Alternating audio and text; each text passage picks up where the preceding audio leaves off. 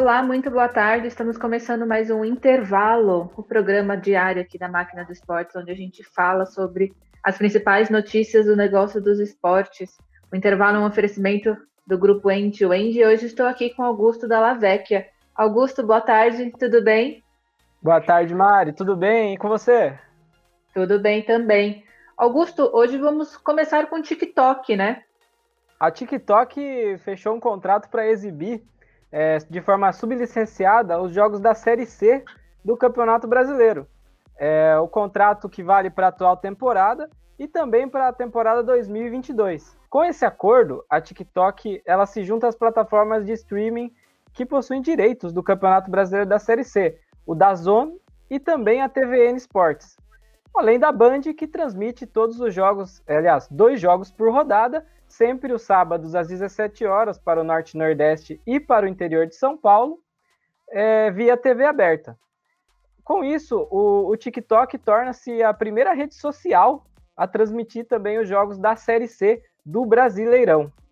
E hoje de manhã, bem cedinho, a OneFootball, que é aquela plataforma tanto de conteúdo quanto de streaming, anunciou que vai ser a responsável pela transmissão da Copa América na Alemanha, Áustria e Suíça, que são, é uma região lá na Europa que eles se denominam de DACH, que é onde a, a língua alemã predomina.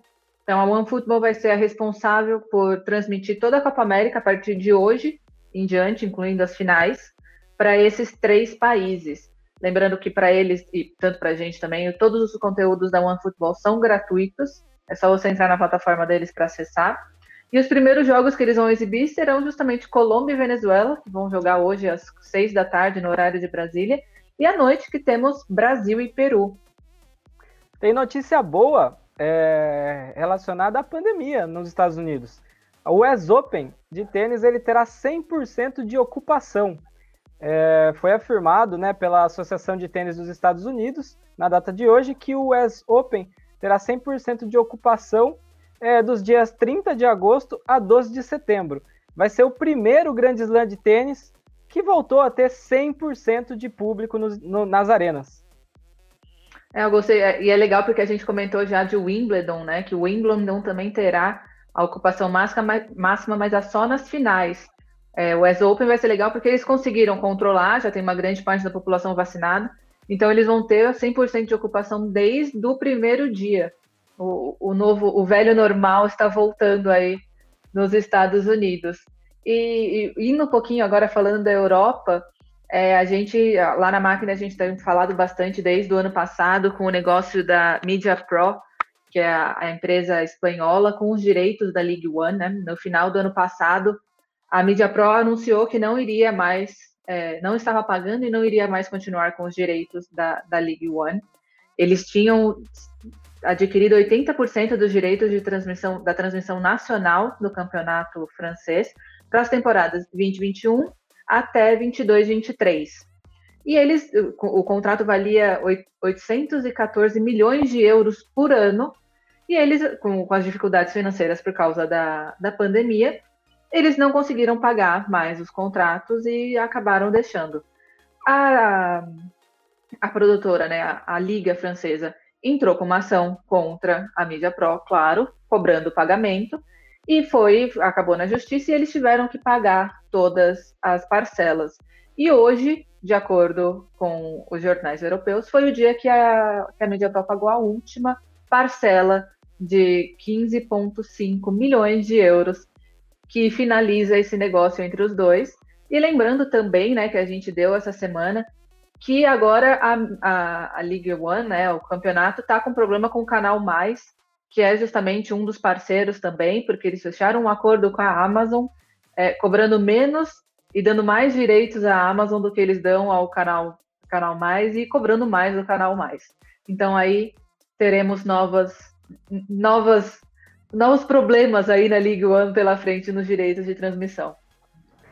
Saindo um pouco da League One, vamos para a NFL nos Estados Unidos. A Liga Nacional de Futebol Americano, a NFL, ela abriu para novos patrocinadores e a entidade acertou um acordo com a Diageo, que é uma empresa britânica dedicada à fabricação e distribuição de bebidas alcoólicas. É, a Diageo torna-se a primeira é, do ramo de, de, bebidas alcoólicas a ser a patrocinadora do, do, da, da NFL. É, com esse acordo, ela vai expor as marcas Smirnoff, Morgan e Crown Royal. É, de acordo com o jornal Sports Business, é, esse acordo vale cerca de 30 milhões de dólares por ano. Então é, é uma, uma das novas aí da NFL para a temporada que traz é, esse, esse aporte de um patrocínio diferente, né, de bebidas alcoólicas quentes, né? Não é o costume e, e nunca se teve na NFL um patrocinador assim. Sim, e tem tem novidade aí, né, da Prevent Senior com o vôlei brasileiro. A Prevent Senior anunciou nessa quinta-feira, hoje de manhã, né, que um projeto chamado Prevent Senior Sports, que já foi lançado, na verdade, em janeiro desse ano, e que consiste na criação de um centro de medicina esportiva de ponta, e que eles vão estar aí apoiando com o Brasília, o, o Brasília Vôlei, né?